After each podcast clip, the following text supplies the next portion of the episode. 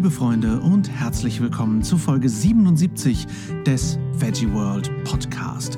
Ich bin der Lars und liefere euch wie jeden Montag Tipps, Infos und Interviews rund um das Thema Vegan. Und heute spreche ich mit Katrin und Daniel vom Bewegt Podcast über Sport im Winter und gute Ernährung. Schön, dass ihr eingeschaltet habt, ihr Lieben. Gute Vorsätze sind etwas, was wir ganz gerne mal lange vor uns herschieben und dann doch nicht erfüllen. Wenn aber das umgekehrte Gefühl kommt, nämlich wenn wir lange auf etwas warten und das dann endlich in Erfüllung geht, das ist schon eine ganz andere Nummer, oder? Finde ich. Dieses Gefühl hatte ich persönlich heute, als ich endlich, endlich, endlich mein neues Büro eingerichtet habe. Viele Menschen fühlen sich ja in ihrem Hobby erst so richtig wohl und finden Arbeit eher so meh. Ich liebe es, wenn ich meine Arbeit, die zugegebenermaßen in vielen Facetten von anderen mit Sicherheit als Hobby bezeichnet werden könnte, äh, effizienter und angenehmer verrichten kann. Ich liebe es. Es klingt komisch, ist aber so. Ich liebe meine Arbeit und es erfüllt mich mit einem Heidenspaß, sie besser tun zu können. Und heute ist das endlich so. Ich habe sehr provisorisch die letzten Monate mit meinem äh, Büro im Keller verbracht, mit nicht sehr viel Sonnenlicht. Aber jetzt habe ich Sonne, auch wenn sie Wintersonne ist. Das ist großartig. Das ist wohl das Gefühl, das viele Sportler haben, wenn sie endlich eine neue Leistung erbringen oder auch im Winter trotz Kälte oder Regenwetter raus an die Luft gehen und sich bewegen. Äh, Bewegung hatte ich persönlich in den letzten Tagen eigentlich äh, genug beim Möbelschleppen, aber ich äh, opfere mich ähm, aufopferungsvoll und rede trotzdem über Bewegung, nämlich mit natürlich niemand anderem als Katrin und Daniel vom Bewegt Podcast. Die beiden Läufer hatte ich schon letzte Woche vom Mikrofon. Diese Woche geben sie uns konkrete Tipps, wie wir auch im Winter fit sein und bleiben können, sprechen nicht nur über das Laufen, sondern auch über richtige Ernährung und natürlich über Motivation. Also viel Spaß bei Teil 2 des Interviews. Wie, wie kam denn letztendlich das mit dem Podcast? Weil ihr habt schon geblockt und das war und, und ihr wart schon eine Weile damit unterwegs, eine ganze Weile. Und ihr seid schon selbstständig gewesen. Wie kam dann plötzlich diese Idee, ey, lass uns mal einen Podcast machen? Äh, ich glaube, wir, wir, wollten den schon viel, viel länger machen, ja. wie das so ist. Mhm. Wir haben schon, also wir, ich, wir haben ihn im März 2016 gestartet und ich weiß, dass wir im Sommer 2014 schon darüber gesprochen haben, dass wir es machen wollten. Und wir haben es aber nicht geschafft. Man hat ja nur eine begrenzte Zeit. Und wir dachten ja auch am Anfang, boah, wenn wir dann selbstständig sind, dann können wir noch mehr Posts schreiben und noch mehr Rezepte entwickeln. Ja, Pustekuchen, das geht natürlich nicht, äh, weil mit äh, der Selbstständigkeit ja noch so ein paar andere Dinge hinzugekommen sind, die man, um die man sich ja auch irgendwie kümmern muss. Und es war irgendwann was die richtige Zeit. Ja, es war, also es war natürlich die Überlegung, wir haben halt lange diesen Blog gemacht, aber naja, man weiß, jetzt kommt ständig irgendwas Neues so in dieser Social Media Welt. Man hat natürlich auch so ein bisschen mhm. das Gefühl, okay, äh, ich muss da irgendwie hinterher, ne? Ich muss, ich muss, äh, ich darf mich da nicht abhängen lassen, wenn jetzt da Snapchat und Instagram, was weiß ich was. Ach, ja. Und irgendwann war die Überlegung, okay, was machen wir, um, um vielleicht noch andere Leute auch zu erreichen? Äh, und dann gab es zwei Möglichkeiten. Entweder man macht Videos, äh, also YouTube, oder mhm. man macht einen Podcast. Und Videos ist halt, wenn man das schon mal gemacht hat, ähm, dann weiß man das, sehr, sehr aufwendig. Es ist extrem mhm. aufwendig, ein Video zu produzieren. Und was noch dazu kommt, ähm, YouTube hat auch eine sehr, äh, ich sage jetzt einfach mal anstrengende Community und einen sehr, sehr anstrengenden Umgangston. Also wir kennen Leute, die ja. dort Kanäle aufgebaut haben, die, die irgendwann zugemacht haben, weil es so negativ wurde, ne? weil man da angefeindet wird in den Kommentaren und so. Und das wollten wir uns nicht antun, ja, weil das, ähm, man nimmt sowas immer persönlich oder auch sich zu Herzen, wenn man irgendwie da in Anführungszeichen vielleicht auch zu Unrecht, zu Recht, zu Unrecht, ganz egal, kritisiert wird. Ja. Und das ist dort halt mega negativ. Und da habe ich gesagt, nee, das machen wir nicht. Oder wir haben entschieden, nee, wir machen einen Podcast. Und es war im Endeffekt auch natürlich die beste Entscheidung, weil unsere Leserinnen und Leser sind äh, häufig auch Läufer oder sie gehen ja. ins Fitnessstudio oder jeder fährt irgendwie morgens äh, mit dem Auto oder mit dem Bus zur Arbeit. Das heißt, man hat extrem viele Gelegenheiten, Podcasts anzuhören. Ne? Das ist ja mehr was, was man so nebenbei macht. Man muss sich nicht vor dem PC setzen und Videos angucken.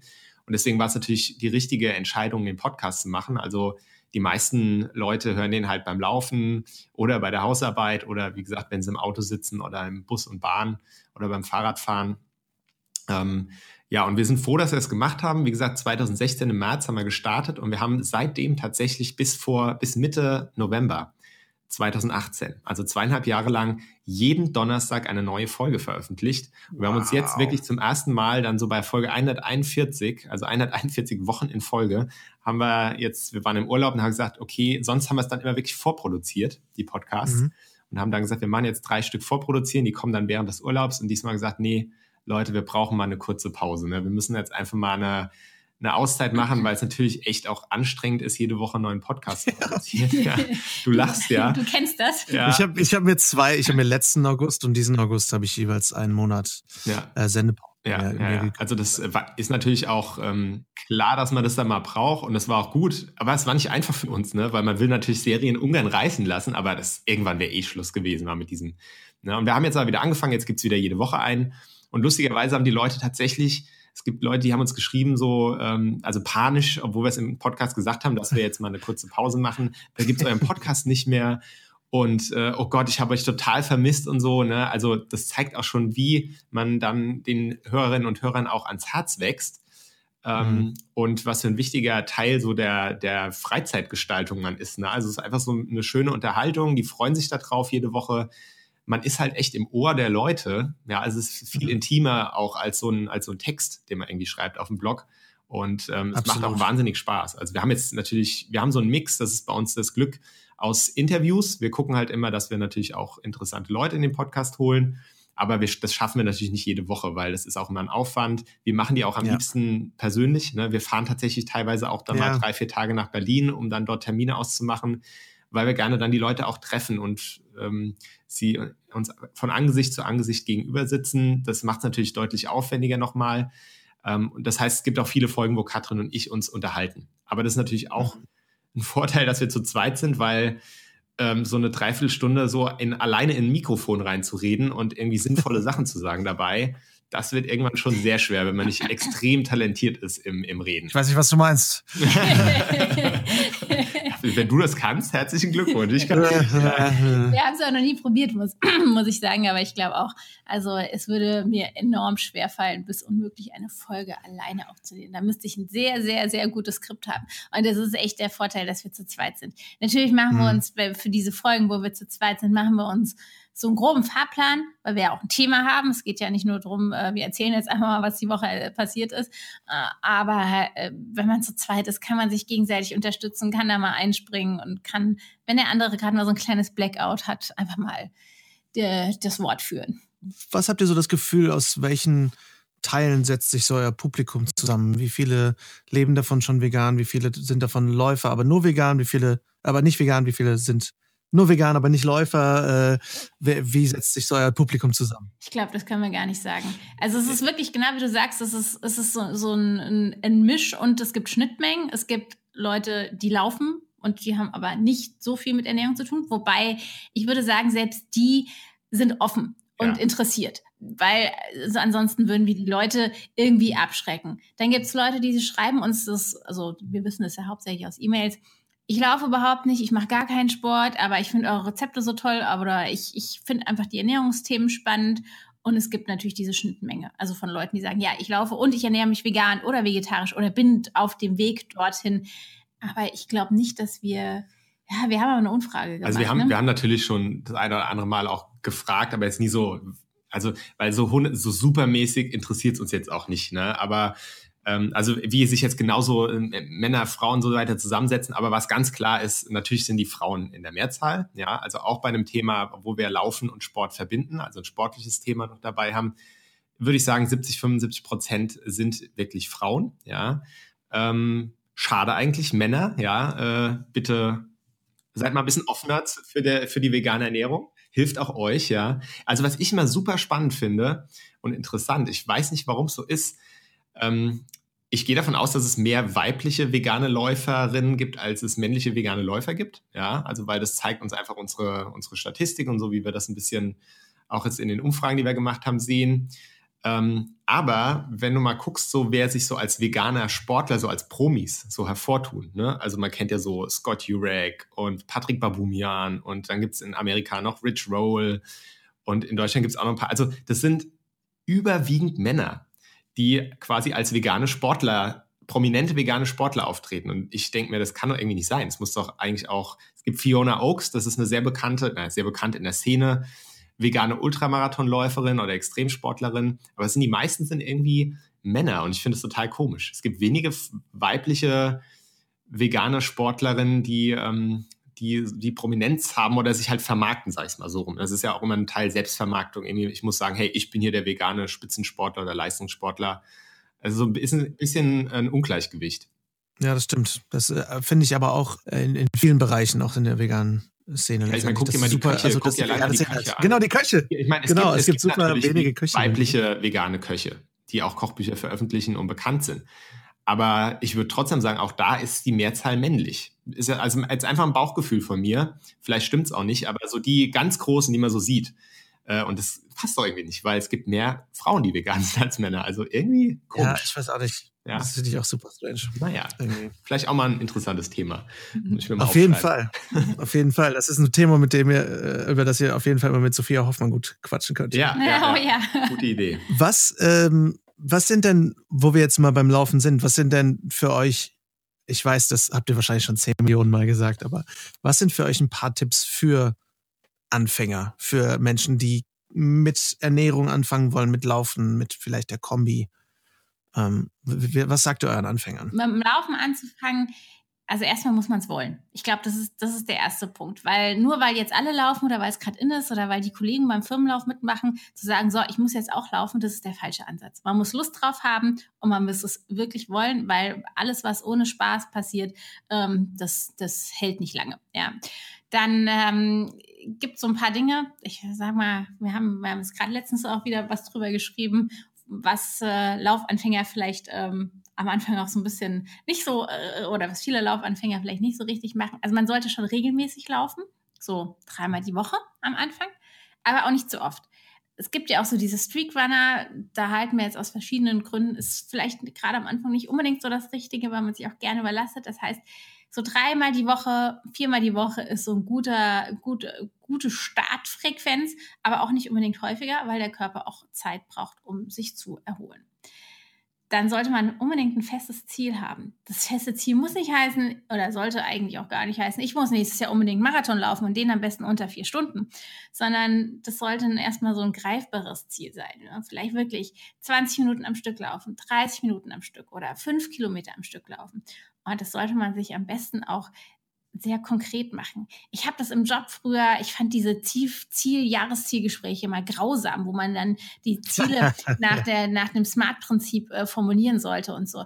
Ähm, so. So krass muss man es auch gar nicht machen, aber es reicht ja dann schon zu sagen, okay, ich möchte in vier Monaten möchte ich drei, äh, bei dem Lauf und so möchte ich fünf Kilometer am Stück laufen, zum Beispiel. Ja, also man muss es ja auch mhm. gar nicht so, so krass machen, aber ich würde schon so ein konkrete, ein bisschen mehr Konkretheit dahinter setzen. Ich würde noch anfügen, ähm, das kann man vielleicht sogar auch auf alles übertragen, ähm, klein anfangen ganz klein anfangen. Also nicht denken, ich muss gehe jetzt laufen, ich muss jetzt direkt fünf Kilometer laufen oder ich muss jetzt direkt total schnell laufen. Viele Leute laufen am Anfang viel zu schnell und denke dann, warum komme ich denn nur, warum, warum bin ich nach zwei Minuten total platt und kann nicht mehr und meine Lunge brennt, ja. Also mhm. ganz, ganz langsam laufen, wirklich erstmal nur vornehmen, von mir aus auch erstmal sagen, ich gehe jetzt mal 20 Minuten schnell um den Block, ne? Also wenn, wenn man wirklich vielleicht aus dem Sport raus war, ganz unsportlich ist, ähm, klein, ganz klein anfangen, auch die Hürden jetzt irgendwie die Sport, die Laufschuhe zu schnüren, möglichst klein machen. Ähm, mhm. Und dokumentieren, also aufschreiben, Ne? Menschen mögen das, ja. wenn sie sehen, oh, da, da fängt eine Serie gerade an. Also im Kalender Kreuze machen oder das Training wirklich aufschreiben. Was habe ich, wann bin ich wie viel gelaufen? Dann sieht man erstens mal, was man für Fortschritte macht. Und man hat eben einfach eine schöne Serie, die sich da auf dem, in, in dem Tagebuch oder auf dem Kalender aufbaut. Und man möchte Serien ungern reißen lassen. Das ist so ein bisschen so eine psychologische Sache. Und das funktioniert natürlich manche Sachen, die wir jetzt gesagt haben, funktionieren auch, äh, wenn es jetzt um vegane Ernährung geht. Ne? Also klein anfangen, ähm, wobei es dann natürlich auch Typenfrage ist. Ne? Es gibt Leute, die für die funktioniert so ein Alles- oder Nix-Sache besser. Da zähle ich mich auch eher dazu. Also ich hätte damals jetzt nicht, es hätte für mich nicht funktioniert zu sagen, ich esse jetzt mal einen Tag pro Woche irgendwie vegan oder so, ne? Sondern ich fand es halt eigentlich geil damals, so dieses, boah, ich erfinde mich jetzt neu. Ne? Ich bin jetzt jemand, ich mache mhm. jetzt vegan, ich bin jetzt ein Veganer. Das hat mich total motiviert, so dieses, dieses, ich klappe jetzt ein ganz neues Kapitel in meinem Leben auf. Ne? Das kann auch unheimlich inspirierend sein, so, so eine Entscheidung so zu treffen. Ähm, auch fürs Laufen. Ne? Wenn man jetzt sagt, ich bin jetzt ein Läufer, ich melde mich jetzt, zack, ich melde mich jetzt in einem Jahr für den Halbmarathon an und ich laufe den. Kann auch funktionieren. Ja. Also da muss man vielleicht auch ein bisschen sich in sich selbst reinhören, was man für ein Typ ist. Ob man jemand ist, der mehr so mh, hm, eins nach dem anderen, kleine Schritte, oder ob man so ein Alles- oder Nichts-Typ ist, dann darf man auch ruhig mal so richtig krass sich verändern von heute auf morgen. Ja, es sind sehr gute Tipps, vor allem, dass, dass man sich so ein bisschen versucht, selbst zu kennen und seinen eigenen Typen rauszufinden. Ne? Ich ja. glaube, das ist ganz wichtig, dass man sich eben nicht in so eine Form pressen lässt. Ähm, was sind denn gute, ähm, was, was, was sind denn gute Ernährungstipps zum Laufen? um das Laufen anzufangen, dass man vielleicht nicht unbedingt einen fetten Schokoriegel mitnimmt zum Laufen, ist natürlich klar, aber Wahrscheinlich ist es eh, wenn man zwei Kilometer läuft, muss man nicht direkt genau. Nahrung schon mal nehmen. Ja. Also ich bin ja schnell so einer, der sagt, oh, ich glaube, ich brauche Proviant. Mal die zwei Liter Flasche Gatorade dabei, ne, für also, die Runde genau. ums Haus. Wenn man mit dem Laufen anfängt, muss man sich um die Ernährung beim Laufen überhaupt keine Gedanken machen. Ähm, weil, mhm. da, also, das ist für jeden auch individuell, aber ich sag mal, bevor man nicht 90 Minuten am Stück läuft, muss man eigentlich sich nicht so, muss man, muss man beim Laufen nichts essen. Es sieht bei 35 Grad im Sommer vielleicht mit den Getränken ein bisschen anders aus, aber das sind wir jetzt äh, erstmal noch nicht. Also beim Laufen muss man sich da eigentlich überhaupt keine Gedanken machen. Ich finde eher die mhm. Ernährung vorm Laufen ähm, spannender und äh, auch für viele häufiger ein Problem, weil es ist immer so dieser Spagat zwischen vorm Laufen nicht zu viel essen weil das ist sehr okay. unangenehm, weil man ja irgendwie einen vollen Bauch hat und vielleicht im schlimmsten Fall Seitenstechen bekommt. Aber auch zu wenig Essen ist vom Laufen auch doof, wenn man dann unterzuckert ist und irgendwie merkt, oh, ich habe jetzt noch zwei Kilometer nach Hause und ich kann eigentlich mich schon kaum konzentrieren und mir läuft der Schweiß kalt runter. Ähm, das ist eher ein, ein, ein, Ding, womit mehr Leute Probleme haben. Und mhm. ähm, da kommt es auch so ein bisschen drauf an, wann man läuft. Ja, gerade wenn man jetzt abends nach der Arbeit läuft, dann liegt das Mittagessen ja schon in der Regel so vier, fünf, sechs äh, Stunden zurück. Und da können wir, also da empfehlen wir, dass man wirklich so über den Tag, also am Nachmittag, ähm, vielleicht schon mal auch so eine Kleinigkeit ist. Also nicht erst so fünf Minuten vorm Laufen sich Gedanken drüber macht, und wenn man dann irgendwie nachmittags schon einen Snack gegessen hat, dann braucht man vielleicht gar nichts mehr oder es reicht irgendwie eine halbe Banane oder irgendwie ein Apfel oder ein kleiner Smoothie. Also das kriegt man auch so ein bisschen raus, was man, was einem bekommt und was einem nicht bekommt. Und viele Leute, die mhm. direkt morgens nach dem Aufstehen laufen, ähm, die essen gar nichts oder halt auch wirklich so jene halbe Banane, Banane mit Erdnussmus. Also so, so was, was, was leicht ist, was nicht belastet, aber was einem trotzdem Energie gibt. Und das ist auch sowas, das muss man am Ende selbst rausfinden. Wir haben da früher auch schon einige Artikel geschrieben und wir könnten darüber mhm. wahrscheinlich Stunden erzählen. Aber was für mich funktioniert, funktioniert für Daniel zum Beispiel nicht. Und das ist bei anderen Leuten auch mhm. so. Genau, experimentieren ist ganz wichtig und ähm, also so diese Frage generell Ernährung für Läufer, ne? was müssen die denn anders machen? Ähm, ist das, was wir jetzt wirklich, wir laufen schon sehr lange, wir haben schon sehr, sehr viel Erfahrung auch bei Marathons und so weiter ähm, also ich sage immer, wenn du eine gute Ernährung, eine gute vegane Ernährung gefunden hast, dich gesund, abwechslungsreich vegan ernährst, warum solltest du dann irgendwas anders machen als Sportler? Ne? Also das ist mhm. völlig das genau das Gleiche. Vielleicht musst du ein bisschen mehr essen, weil du halt mehr Kalorien verbrennst als ein Nicht-Sportler. Aber wir essen ja. wirklich genauso wie, äh, wie jetzt Nicht-Sportler unserer Meinung nach auch essen sollte. Ne? Der sollte vielleicht halt, wie gesagt, ein bisschen kleinere Portionen dann essen. Aber sonst sehe ich da keinen Unterschied. Ne? Das heißt, wir essen möglichst vollwertige Lebensmittel, ja, also keine, keine Fertigsachen so zum Aufwärmen in der Regel. Nee, nicht in der Regel, essen wir eigentlich gar nicht. Wir kochen immer selbst. Wir versuchen einfach äh, frische Zutaten zu verwenden, Vollkornprodukte äh, zu verwenden. Wir essen viele Hülsenfrüchte, die wir immer zu unserem Essen dazu machen. Ähm, Obst und Gemüse. Obst und Gemüse snacken wir. Also, ne, das ist eigentlich so Nüsse. Das ist wirklich so. Also, wenn, wenn du so dich ernährst, dann. Ähm, da musst du auch als, als Sportler dir jetzt nicht irgendwie noch Gedanken machen, dass du dir irgendwie noch Proteinshakes reinziehen musst als Läufer oder irgendwelche mhm. sonstigen Sachen. Das brauchst du nicht, ja. Völlig unnötig. Ich, mir ist es zum Beispiel so gegangen, ähm, vielleicht kennst du das, man spricht ja so vor Marathon ja auch von dieser Carbo-Loading-Phase und irgendwie großen Pasta-Partys und so.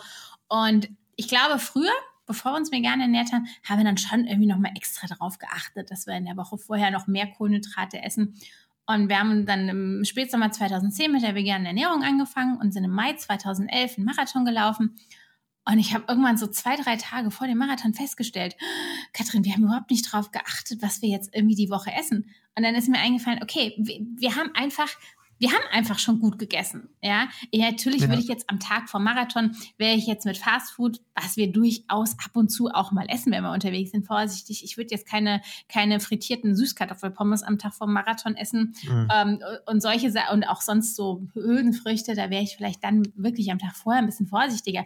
Aber ansonsten ernähren wir uns vor einem wichtigen Wettkampf überhaupt nicht anders, als wir uns sonst das ganze Jahr ernähren. Man muss ja mal drüber legen, der Magen gewöhnt sich ja auch an Sachen. Und wenn ich dann auf einmal fünf Tage vor einem wichtigen Tag alles umstelle, ist das auch nicht unbedingt immer so sinnvoll. Von daher ist unsere Empfehlung da eigentlich ähm, möglichst das ganze Jahr ähm, gut und ausgewogen essen. So wie Daniel es gerade schon gesagt hat. Viele, also komplexe Kohlenhydrate, Hülsenfrüchte, viel Obst und Gemüse. Das ist, so sieht eigentlich so grundlegend unsere Ernährung aus. Klingt ja auch vor allem nicht allzu schwer, dass man sich da mega viele Pläne machen muss und genau Kalorien zählen und so. Gar nicht, das, gar also das machen wir wirklich gar nicht. Ne? Also auch, wir führen keinerlei, es gibt auch auf bewegt, bei unseren Rezepten gibt es auch keine Nährstoffangaben, weil wir einfach der Meinung sind, das lenkt von, das, das ist überflüssig erstens mal. Ähm, und es lenkt auch in eine falsche Richtung, weil es in eine Richtung lenkt, die suggeriert, ähm, du musst immer genau zählen, wie viel Kalorien und wie viel Protein und Kohlenhydrat und dass das Verhältnis stimmt und das, das, das macht ja ein total verkrampftes Verhältnis zur Ernährung. Ja, äh, deswegen, das ist überhaupt nicht unser Ansatz, sondern wir sagen eher, ähm, entspannt der Ernährung gegenüber. Ausnahmen, Cheat Days ist auch ein blödes Wort, ja. Also, weil ja, Cheat Day, das impliziert schon so, oh, du betrügst gerade, ja. Du machst was Schlechtes, machst ja, was ja, Böses. und du arbeitest so drauf zu, weil das ist mein nächster Cheat. Ja, und, und du machst so. was Böses. Also, das ist so, als ob, wenn ja. ich jetzt ein, wenn ich jetzt irgendwie mal mir was gönne und irgendwie eine Torte mache oder so und die esse, dann cheat ich, ja, dann betrüge ich mich. So, das, das ist doch ja. bescheuert. Also was, was, was ist das was macht das psychologisch mit einem? Gerade wenn man vielleicht sogar schon ein bisschen Probleme hat mit Ernährung ne? und vom Kopf her. Und dann noch mhm. so dem so, so diese schlechten Eigenschaften zusprechen. Ich betrüge mich, es ist ein Cheat Day. Äh, das finden wir total doof. Ja, wir finden auch, glauben auch nicht, dass das mhm. irgendwie gesund sein kann und gut sein kann. Also ähm, deswegen, wir sind da totale Fans von einer entspannten Einstellung zur Ernährung. Wir sind der Meinung, wenn man sich viel bewegt, ja, was man ja tun sollte, also Ernährung allein ist eh nicht alles, ne, sondern es geht auch darum, aktiven Lebensstil zu haben viel auf dem Bein zu sein, die Treppen zu nehmen statt dem Fahrstuhl und der Rolltreppe, äh, möglichst viel zu Fuß zurücklegen, strecken, Sport machen. Ähm, dann pendelt sich das irgendwann ein. Dann findet der Körper irgendwann das, was ihm gut tut. Und ähm, wenn er da mal Bock auf eine Tafel Schokolade hat, dann kriegt er die. Und ohne dass wir da irgendwie ein schlechtes Gewissen haben müssten, ähm, ja, also das, das ist unserer Meinung nach die, die beste Ernährungsphilosophie in Anführungszeichen, die es gibt. Würden wir jedem empfehlen, das irgendwie so auch mal auszuprobieren. Ich musste gerade dran denken, der Nico Rittenau sagt immer so schön am Ende seiner, seiner Talks, wir essen keine Nährstoffe, wir essen Lebensmittel. Ja. Genau, so ist es. So, ja. Das ist halt so das Ding. Das heißt aber nicht, also das muss man vielleicht auch äh, ergänzen, es gibt durchaus Leute, für die ist es in einer gewissen Lebensphase wichtig mit dem Kalorienzählen. Mhm. Ja, gerade wenn man vielleicht abnehmen will und auch schon andere Sachen probiert hat. Wir, wir reden da immer so locker drüber. Ich war, und bei Daniel ist es ähnlich, wir waren noch nie in der Situation, dass wir irgendwie abnehmen mussten oder wollten. Ja, ähm, wir haben vielleicht auch Glück gehabt, ähm, aber wir haben uns auch immer schon, also ich kann mich wirklich äh, an kein Jahr in, oder an keine Phase in meinem Leben, seit ich irgendwie in der Grundschule war, erinnern, wo ich keinen Sport gemacht habe. Ich habe das immer schon irgendwie gemacht und bin immer schon auch viel mit dem Fahrrad unterwegs gewesen, um nach A, von A nach B zu kommen. Und auch meine Eltern bei uns zu Hause gab es dann doch eher auch so gesünderes Essen ähm, im Vergleich zu anderen. Das heißt, wir haben da vielleicht auch so ein bisschen Glück gehabt, aber es gibt durchaus Leute, bei denen das mit dem Kalorienzählen für eine gewisse Zeit vielleicht gut ist und funktionieren kann. Ich möchte das auch nicht so abtun nach dem Motto, das ist Quatsch, das ist es nicht. Aber für uns funktioniert es nicht und ich, wir sind der Überzeugung, dass es langfristig nicht der richtige Weg ist, Kalorien zu zählen. Genau, also das muss, das Ziel muss immer sein, auch wenn man jetzt mit Kalorien zählen abnehmen möchte, was wie gesagt, wie Katrin gesagt hat, ähm, sicherlich für viele Leute in bestimmten Situationen sinnvoll ist, kann es nicht das Ziel sein, dass es der Dauerzustand ist, sondern das Ziel kann nur sein, eben damit abzunehmen und dann in irgendwie in ein normales Verhältnis mit der Ernährung zu kommen. Ähm, ich will noch eine Sache dazu erzählen. Wir hatten vor, wir machen ab und zu auch so Hörerfragen im Podcast, die wir beantworten. Und wir hatten eine, die hat uns geschrieben, das fand ich unheimlich interessant. Das war totaler Augenöffner für mich. Die hatte uns die Frage gestellt, sie, es wird sie einfach mal interessieren. Sie würde einfach gerne mal zwei Personen fragen, die noch nie mit Übergewicht zu tun hatten und noch nie abnehmen mussten, also uns. Ja, sie möchte einfach mal wissen, wie wir folgende Fragen, also wie wir mit folgenden Situationen umgehen. Und dann hat sie halt eine ganze Liste gemacht, so was denken wir, wenn wir mal tagsüber, wenn das Training mal ausfallen musste, ähm, wie denken wir dann abends, wenn wir uns Essen kochen, ähm, wie wir dann die Portionen äh, dann daran anpassen und ähm, wie wir uns fühlen, wenn, also so lauter so Situationen und, das, und die Reaktion, die, die wir einfach spontan hatten, als wir diese E-Mail gelesen, war, ich verstehe die Frage gar nicht. Also ich verstehe gar nicht, und es war für mich so dieser Augenöffner, krass, es gibt Leute, die sich mit solch, die solche Fragen sich stellen, die, die, wenn das Training ausfällt, sich abends denken, okay, wie passe ich jetzt meine Portionsgröße an? Und das ist eigentlich Teil der Antwort gewesen, denke ich ja. Also für uns. Wir machen uns über so Sachen einfach keinerlei Gedanken. Ja, und ich glaube, das kann jetzt, ich will jetzt das nie, niemanden mich da auch nicht anmaßen zu sagen, ich verstehe alles, was mit Übergewicht zu tun hat und warum das passiert. Überhaupt nicht, ja. Ähm, also das soll es überhaupt nicht sein. Bitte nicht falsch verstehen. Aber ich glaube einfach, dass so diese Frage schon vieles einfach über bestimmte Einstellungen zur Ernährung aussagt und vielleicht auch, wo dann Probleme auch liegen könnten. Dass die Leute sich einfach viel zu verkopft mit diesem Thema auseinandersetzen manchmal. Ja, ich glaube, ich meine, das ist ein komplexes Thema. Ne? Das hat viel mit, mit Ernährung, dem Verhältnis zur Ernährung, dem Verhältnis zu sich selbst, Selbstwertgefühl und allem zu tun. Ne? Und das, das hat ja ein sehr komplexes äh, Wechselspiel. Aber ihr habt schon völlig recht. Letztendlich, um, um es so drauf runterzubrechen, ist, solange ihr euch gesund ernährt und genug bewegt, pendelt sich, glaube ich, auf lange Sicht eh alles sehr gesund in der Mitte ein, wo man das richtige Gewicht hat und die richtige, das richtige Fitnesslevel. Das also ist der Ideal, Idealzustand. Aber wie gesagt, das, ich will mir das nicht anmaßen zu sagen, du musst nur so und so das machen, dann bist du schlank und was stellt sich an. Ähm, aber man tendiert halt häufiger dazu, ich hatte wirklich ein Übergewicht, man tendiert dazu, sozusagen oder sich so ein bisschen zu entschuldigen, wenn Leute sagen, du bist schlank, so ja, ich habe halt einfach Glück, ne, so ich hatte nie Übergewicht, aber es muss ja irgendeinen Grund haben. Muss ja irgendeinen Grund haben und der liegt nicht, weil ich irgendwie ein, ein, ein besserer Mensch bin und einfach das besser mache mit der Ernährung. Das fing wahrscheinlich schon ganz, ganz früh an, irgendwie, wie man erzogen wird, wie man das kennenlernt, alles. Ähm, ja, ist viel zu komplex, um, um das irgendwie so auseinanderzunehmen, so jetzt in, in fünf Minuten. Aber ja, ich denke einfach, das spielt auf jeden Fall auch eine Rolle, dass wir so eine entspannte Einstellung dazu haben, natürlich auch viel Sport machen, logisch. Ähm, aber einfach nur so als, als, als eine, eine Sache, die ich für mich einfach äh, erkannt habe. Oder wie für uns. Vor allem letztendlich, es ist, wie gesagt, wir haben ja hier nur ein gewisses äh, Zeitkontingent, aber wenn man mehr zur Ernährung und zum Sport hören möchte, dann ist es ja eh klar, muss man einfach euren Podcast hören. Ganz einfach. Zum Beispiel, ja. Von, vom äh, ersten bis zum nächsten. Ja, eben. Wo wir jetzt ja im Winter sind, was, und es ist endlich kalt, ähm, wo wir sprechen. Weißt du nicht, dass es kalt ist?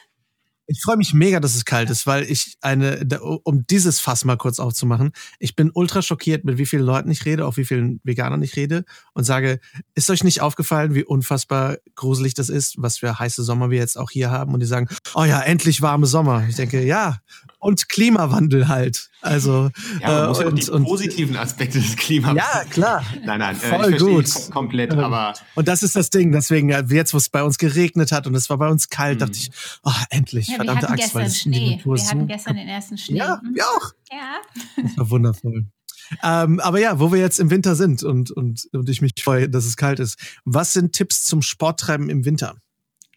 Worauf muss ich da achten, wenn es besonders kalt ist? Ja, wenn es besonders kalt ist, sollte man schon darauf achten, dass, dass man richtig angezogen ist. Ja, das heißt, man muss jetzt keine Hightech-Polarkleidung ähm, anziehen, die ein unfassbares Vermögen kostet, aber man sollte schon darauf achten, Funktionsmaterialien anzuziehen, die äh, den Schweiß halt nach außen abgeben und nicht auf der Haut lassen. Also Baumwoll-T-Shirts oder Baumwollhosen wären, wären ganz, ganz äh, schlechter Tipp, ähm, um das mal zu sagen. Und dann hat da jeder ein anderes Temperaturempfinden. Wir sagen schon immer so dieses Zwiebelprinzip. Ähm, also, ähm, wie soll ich das sagen? Ähm, ja, also weil Zwiebelprinzip bedeutet ja, man zieht verschiedene Schichten übereinander an. Aber ich habe mir irgendwann gedacht, was, wie soll das aussehen, wenn man sich nicht nach dem Zwiebelprinzip anzieht? Eine also dicke, eine dicke Sache. Also, an, also über die nackte Haut eine dicke, äh, weißt du, das ja, irgendwie so einfach eine Jacke über die nackte Haut. Ja, also klar, Funktionsmaterialien anziehen. Also ich bin da, wie gesagt, jeder hat unterschiedliches Empfinden Ich ziehe immer tendenziell einen Ticken mehr an als Katrin, weil ich eher eine Frostbeule bin. Ähm, mhm. Also da ausprobieren. Es gibt so diese Daumenregel, wenn man rausgeht, darf man ein ganz kleines bisschen frösteln. Also man sollte das Gefühl haben, okay, ich würde jetzt am liebsten noch was Dickeres anziehen, weil wenn man losläuft, dann ähm, wird einem ja. relativ schnell warm und dann ist man meistens zu warm angezogen, wenn man sich am Anfang so angezogen hat, dass man nicht friert. Ja, ähm, mhm. also das wäre jetzt ein Tipp, ein ganz allgemeiner Tipp von mir. Man kann im Winter, man kann das ganze Jahr über Sport machen und speziell auch laufen kann man das ganze Jahr über. Es gibt viele Leute, die hören irgendwann so im November auf mit Laufen und fangen dann im März oder so wieder an und dann, oh, jetzt muss ich wieder anfangen und ich bin total außer Form. Ja, warum? Verstehe ich nicht. Also man mhm. muss im Winter nicht so viel machen wie im Sommer. Man kann ruhig ein bisschen runterfahren. Das ist ja auch, der Körper hat so seine, seine Saisons, sage ich auch mal, seine Phasen. Und im Winter ist eigentlich eine gute Phase, so ein bisschen in, in den Erholungsmodus zu schalten, sich mal ein bisschen gemütlicher zu machen, auch mal die Beine hochzulegen und auszuspannen. Aber man kann im Winter ohne Probleme laufen. Also gar kein Thema. Sobald man erstmal draußen ist, dann ähm, hat man ganz schnell dann auch Bock drauf, auch wenn man vorher sich das gar nicht vorstellen kann. Genau, das wäre nämlich ein Tipp, einfach gar nicht so viel nachdenken und rausgehen. Es gibt, glaube ich, kaum mhm. was Besseres, wenn man irgendwie, also gestern, es war für mich was durchaus kalt gestern, ja. Ich kann verstehen, dass du dich auch über den Winter freust, aber ähm, ich halt krieg unglaublich schnell kalte Hände und ich habe für mich auch noch nicht so die perfekten Handschuhe gefunden. Und wenn man erstmal draußen ist, dann geht's eigentlich. Aber es gibt kaum was Besseres, als wenn man dann so nach seinem Lauf wieder reinkommt in die warme Wohnung und sich unter eine warme Dusche stellen kann. Sie muss gar nicht heiß mhm. sein, das ist mir dann schon wieder fast zu heiß. Aber einfach so eine warme Dusche und sich dann irgendwie im gemütlichen äh, äh, Jogginganzug, Hauskleidung, was auch immer, irgendwie an den Tisch setzen und eine warme Suppe zu essen. Also es gibt kaum etwas Besseres und danach noch irgendwie eine heiße Schokolade oder was auch immer. Ja, das ist auch so ein Tipp. Am besten schon etwas zu essen vorbereiten ähm, weil gerade wenn man dann so verfrostet oh, ja. ist und reinkommt und dann geduscht hat, dann möchte man doch am liebsten schnell essen. Und es gibt ja so viele Dinge, die kann man richtig gut vorbereiten. Die schmecken aufgewärmt noch mal besser. Also von irgendwelchen Pastasoßen kennt man das, aber auch für, ich finde auch Suppen schmecken oft besser, wenn sie noch mal aufgewärmt sind. Also das kann man, kann man gut machen. Da kann man sich nämlich schon den ganzen Lauf auf etwas Warmes äh, zu essen freuen. Das finde ich immer schön. An, ansonsten einfach den äh, Kopfhörer mitnehmen, den Veggie World Podcast oder den Bewegt Podcast hören. Äh, das lenkt auch gut ab. Und ähm, natürlich ist der Winter auch eine gute Zeit, um irgendwie Sport zu machen, den man auch drin machen kann. Ne? Wie gesagt, wir gehen jetzt bouldern. Hätten wir wahrscheinlich im Sommer, hätten wir jetzt keinen Boulderkurs angefangen, ja, weil das Wetter toll ist draußen. Ähm, aber jetzt, es regnet gerade bei uns so ein bisschen. Wir freuen uns jetzt drauf, gleich da in der Halle zu sein, ein bisschen zu klettern.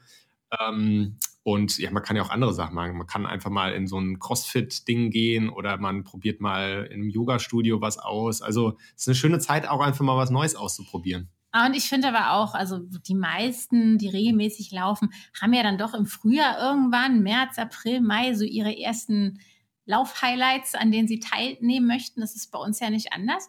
Und ganz ehrlich, wenn man dann irgendwie zwei Wochen, zwei Monate im Winter Pause macht ähm, und gar nicht läuft, dann wird es ganz schön schwer, da reinzukommen. Die Konkurrenz schläft ja auch nicht. Ich sage das jetzt so ein bisschen mit, dem zwinkernden Auge, ja, weil ähm, wir sind alles Hobby, Hobbyläufer und ähm, wir machen das nur für uns und nicht, um sich äh, mit irgendjemand anders zu gemessen, messen und schon gar nicht, um irgendwo zu gewinnen. Aber ähm, ja, ich finde, das kann ja so ein bisschen auch so, je nach Typ, auch den eigenen Ehrgeiz wecken, um, um da irgendwie dann auch über den Winter dran zu bleiben bleiben, damit man auch im Frühjahr eine bessere Form hat als vielleicht andere, die eben nicht laufen oder Sport machen. Ja, stimmt. Das gerade wenn, wenn man Wettkämpfe macht, letztendlich, ne? Das stimmt, definitiv. Ja, Wettkämpfe hört sich immer, Wettkämpfe hört sich für, für viele Leute mal so, ähm, ja, nicht nach dem an, was es ist. Es heißt nun mal so. Und ich finde auch Volkslauf ist für viele so, ist für viele so ein komischer Begriff, aber es ist nun mal so. Ja, man steht dann halt mit ein paar hundert oder tausend anderen Leuten an der Startlinie und es wird halt eine Zeit gemessen. Ähm, aber das muss alles nicht. Das ist weder, es ist kein Kampf, ja. Vielleicht an der Stelle nochmal, wir müssen noch ganz kurz Werbung für eine tolle Sache machen und zwar die Parkruns. Ähm, die Parkruns gibt es, die kommen aus in UK und das verbreitet sich gerade seit Anfang diesen Jahres, also 2018, ne, wenn wir es jetzt schon letzten Jahres, in Deutschland. Das sind Läufe, die jeden Samstag in Parks stattfinden. Jeden Samstag äh, um 9 Uhr hier in Deutschland. Die sind komplett kostenlos. Die sind von Freiwilligen organisiert äh, mit Zeitnahme. Also es ist absolut großartig. Das gibt es gerade in immer mehr äh, Städten in Deutschland äh, und es sind fünf Kilometerläufe. Okay. Äh, also da kann jeder einfach mitmachen. Da kann man auch einfach walken, wenn man mhm. möchte, um mal so reinzuschnuppern, ganz ohne jetzt große ja, diese oh, Wettkampfatmosphäre. Da gibt's auch keinen Sieger, sondern halt nur einen, der als erster ins Ziel kommt. Also es ist ganz, ganz toll. Es ist von Freiwilligen gemacht. Ähm, hat keine irgendwie Firma groß, die dahinter steht oder sowas. Total unkommerziell das Ganze. Äh, wir lieben es. Ne? Jeden Samstag. Also einfach mal auf Parkrun De oder sowas nachgucken. Ich glaube, parkrun.com.de. Ja. Es gibt erst mittlerweile so elf Standorte in Deutschland und es kommen im nächsten Jahr noch ein paar hinzu. Und in UK ist es riesig. Also allein in London gibt es irgendwie über 50 von diesen Parkruns und in ganz UK 1300 oder 1400. Also das ist einfach so eine echte Graswurzelbewegung, Läufe von Läufern für Läufer gemacht. Also total genial. Wir sind total froh, dass es das hier jetzt gibt. Und das ist für gerade für Anfänger oder für Leute, die sagen, oh nee, so ein 10 Kilometer, jetzt so ein Wettkampf, nee, da habe ich Angst vor, da will ich nicht, ist das die perfekte Möglichkeit, auch Leute kennenzulernen. Ähm, es bildet sich da natürlich auch so eine schöne Gemeinschaft dann in den Standorten raus. Ähm, riesencool, total genial. Ja, das klingt wirklich super. Vor allem als, äh, um das eben nicht alleine zu starten, ne? Da kann man dann irgendwie auch mit Freunden hingehen oder so. Ja, unbedingt, genau. Sagen. Nachbarn ja. mitnehmen oder so, haben wir auch schon gemacht. Also das ist, äh, ist eine tolle Sache. Ja, sehr schön. Und vor allem muss ich auch sagen, eure Wintertipps, ähm, das dass man sich eben auch im Winter einfach eine, eine drinnen Sportart sucht, um das so ein bisschen zu unterstützen, ist, glaube ich, auch eine wichtige, coole, coole Sache. Ähm, was, was sind denn ähm, eure Zukunftspläne jetzt für 2019? Was habt ihr so vor? Ähm, also, wir haben ja schon gesprochen von unserem Buch für Laufanfänger, was dann nach unserem aktuellen Plan so Ende Januar, Anfang Februar rauskommt. Ähm, wir möchten gerne mehr Reisen anbieten und eigentlich schwebt uns auch vor, dass wir im, im September oder irgendwann. Also abgesehen von Wander Genau, abgesehen von den Laufwochenenden, die wird es auf jeden Fall geben. Also wer sich dafür interessiert, einfach bei uns auf der Seite vorbeischauen. Äh, die ersten beiden Termine sind, glaube ich, schon ausgebucht und wir machen aber wahrscheinlich auch wieder so sechs Stück oder so sechs, sieben Stück dieses, nächstes Jahr. Ähm, wie gesagt, die erste Wanderreise jetzt ins Allgäu ist ausgebucht im Mai, aber wir würden gern irgendwie noch was anderes Reisemäßiges auf die Beine stellen. Also das ist ein Projekt. Ähm, dann haben wir letztes Jahr die Bewegkochschule gestartet. Ähm, die ist, ja, das ist also auch super cool angekommen. Das ist im Prinzip ein Online-Kochkurs, wo wir wirklich aber einen Monat lang mit mit den Teilnehmern, die haben, gab auch eine Facebook-Gruppe, wo man sich dann gegenseitig gezeigt hat, was man so gekocht hat und sich da inspirieren konnte. Ähm, also einen Monat lang wird zusammen ähm, alle, ich sag mal so Pi mal Daumen, alle zwei Tage was gekocht, was wir einfach vorstellen. Wir geben dann auch Tipps äh, und das sind einfache Gerichte, weil wir sind nicht die Gourmet, ähm, super, ich weiß nicht, wer fällt mir jetzt ein, so Sebastian Kopien, der ja so extrem coole, äh, toll sieht das alles aus und so. Das ist nicht unsere Art zu kochen, sondern wir sind wirklich so die mhm. absoluten, es muss lecker sein, es muss möglichst gesund sein, es muss möglichst schnell gehen. Ähm, so, das sind unsere Sachen. Ne? So ganz normales Kochen für ja. Normale, ja, sage ich jetzt einfach mal. Und so, das vermitteln wir einfach in dieser Kochschule. Die wird es auch wieder geben. Wahrscheinlich so im März oder mhm. so wird es da wieder einen Kurs geben.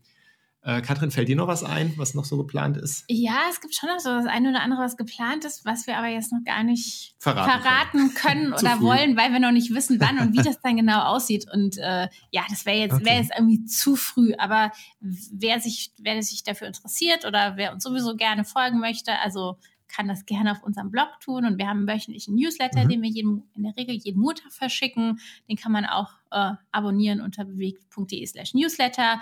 Da äh, gibt dann definitiv auch immer Infos zu neuen Dingen, zu eben zu diesen Terminen für unsere, für unsere Laufwochenenden und Laufreisen. Also da kann man, da kriegt man so das Rundumpaket. Wow, auf jeden Fall einiges, einiges, worauf man sich freuen kann dieses Jahr. Das ist ja echt super. Ähm, dann zu meiner letzten Frage, ähm, die mir immer sehr am Herzen liegt. Was ist euer momentanes Lieblingsessen? Uh, also es ist der Winter. Ähm, ich würde sagen, also ich bin ja, ich esse wirklich gerne Suppen und ich bin ein riesiger äh, Fan der thailändischen Küche. Wir waren auch schon häufiger in Thailand im Urlaub und mein absolutes Lieblingsgericht im Moment ist eine vegane Tom Yam Suppe. Die ist da, also ich kann es zwar nicht ganz so gut wie, äh, wie in unserem Lieblingsrestaurant in Bangkok, ähm, aber es kommt relativ nah ran und äh, ich würde sagen, das ist im Moment so mein Lieblingsessen, Tom Yam Suppe. Ja, ich ähm, hänge mich da dran. Die ist echt, echt lecker. Äh, und Katrin macht die ganz toll. Also findet man, findet man das Rezept nicht auch bei uns? Ja. Äh, ich glaube, das Rezept gibt es bei uns auf dem Blog. Ja, bewegt.de slash ah. tom-yam-suppe, glaube ich. Oder einfach, wir haben auch eine Suchfunktion ja. und auch so eine Rezepte-Kategorien-Seite. Also da findet man es, wenn man da unter Suppen klickt. die ist echt lecker und auch nicht besonders aufwendig. Nein. Und sie wärmt und sie ist so ein bisschen scharf, aber das mag ich. Also wie gesagt, ich esse gerne thailändisch und asiatisch. Das ist ja häufiger schon so ein bisschen chili scharf. Äh, aber das finde ich gut. Gerade im Winter und es wärmt dann nochmal extra auf. Ja. Aber ansonsten gibt es eigentlich kaum irgendwas, um das äh, auch, äh, um die Frage noch abschließend zu beantworten, was wir gar nicht essen. Also solange es, solange es rein pflanzlich ist. Ja, doch, es gibt was Rettich. Rettich ja. ist sehr anstrengend. Wir haben so eine, wir kriegen so jede Woche so eine Bio-Gemüsekiste, die wir uns äh, liefern lassen, ne, von so einem regionalen Hof hier. Und immer ist Rettich drin. Nee, aber im Winter häuft sich das, ja. Und es gibt tatsächlich Phasen, wo dann, wenn man es nicht abbestellt, was man ja zum Glück auch machen kann, jede Woche so ein riesiger, keine Ahnung, so, wo man einen mit erschlagen könnte, so ein Rettich, ne. Und wir haben am Anfang auch Rettichsalat und alles ausprobiert, aber so irgendwann also viel, viel kann man damit dann auch nicht machen, außer nee. Rettichsalat. Und das, das kam uns irgendwann so aus den Ohren raus äh, dass wir es dann jetzt doch meistens abbestellen. Ja, aber das ist, glaube ich, so ziemlich das Einzige. Ansonsten gibt es nichts, wo ich sage, i, das esse ich nicht oder das mag ich nicht. Also solange, äh, solange nichts Tierisches dran ist, esse ich eigentlich alles gerne. Super. Ja, sehr cool. Ich danke euch sehr für eure äh, reichhaltige Zeit. Ja, danke dir. Äh, es waren super viele spannende Tipps dabei und ich wünsche euch auf jeden Fall viel, viel Spaß für eure ganzen Projekte nächstes Jahr. Dankeschön. Danke, danke, dass wir dabei sein durften. Hat richtig viel Spaß gemacht und auch dir weiter so mit dem Podcast. Wer jetzt noch nicht genug Motivation hat, die Schuhe auszupacken und laufen zu gehen, kein Problem. Schaut einfach auf bewegt.de vorbei und holt euch noch mehr Infos von den beiden mit ihren weit über 100 Folgen Podcast, äh, von denen ich ja bisher noch träumen kann. Haben sie wirklich eine wahre Schatzkiste an Tipps und Tricks für euch im Laufgepäck. Vielen, vielen Dank an dieser Stelle nochmal für Katrin und Daniels Zeit, dass ihr euch die Zeit genommen habt für den Podcast und natürlich für eure Arbeit insgesamt. Ihr macht das wirklich ganz wundervoll. Ich hoffe, die Folge hat euch gefallen. Schreibt mir wie immer gerne eure Fragen und Gedanken an lars.veggieworld.de oder per Instagram an larswalterofficial, Walter mit TH natürlich, wo ihr mir natürlich auch gern folgen dürft, wenn ihr mögt. Da habe ich übrigens auch vor kurzem eine Frage zum Thema Nussallergie bekommen. Die Frage ist in Arbeit, keine Sorge, und kommt bald. Schaut natürlich auch sehr gern auf veggieworld.de vorbei. Da seht ihr die Termine zur nächsten VeggieWorld und die hat dieses Mal in Wiesbaden eine gesamte neue Area im Gepäck. Erstmals wird es nämlich im Rahmen der VeggieWorld in Wiesbaden die Sonderfläche Vegan Athletes Area geben. In der Vegan Athletes Area werden ausgewählte Anbieter ihre Neuigkeiten aus dem Bereich vegane Sport- und Fitnessnahrung ausstellen, darunter zum Beispiel Backmischungen für Fitnessriegel, Fruchtgummis, denkt man gar nicht in der Athletes Area, aber Fruchtgummis, geil. Äh, High Energy Food, Nahrungsergänzung und vieles, vieles mehr. Die Vegan Athletes Area ist in Zusammenarbeit mit Christian Wenzel entstanden den ihr ja aus, ich glaube, Folge 10 unseres Podcasts schon kennt, der sehr gerne Lupinen mag und äh, der eines der größten veganen Online-Fitnessmagazine in Deutschland betreibt. Außerdem wird es eine Mitmach-Kochaktion vom Reformhaus geben. Der Link zur dafür nötigen Anmeldung, es gibt nur begrenzt Plätze, deswegen meldet euch bitte an, den findet ihr wie alle anderen Infos in den Show Notes. Herzlichen Glückwunsch auch an Lisa und Karin. Ihr beide habt die Exemplare unserer Zero Waste Bücher von Shiasu gewonnen. Die Bücher sind auf dem Weg zu euch. Vielen Dank fürs Mitmachen und viel Spaß beim Müllsparen. Nächste Woche wird es international bei uns. Da spreche ich nämlich mit der kanadischen Journalistin und Autorin Jessica L. Scott Reed über das Schreiben von veganen Themen in großen Mainstream-Medien. Keine einfache Arbeit, aber ein sauspannendes Thema. Schaltet gerne ein. Nur Obacht, die Folge ist auf Englisch. Ich freue mich sehr darauf. Bis dahin wünsche ich euch eine schöne Woche. Vielen Dank fürs Zuhören. Ciao, ciao.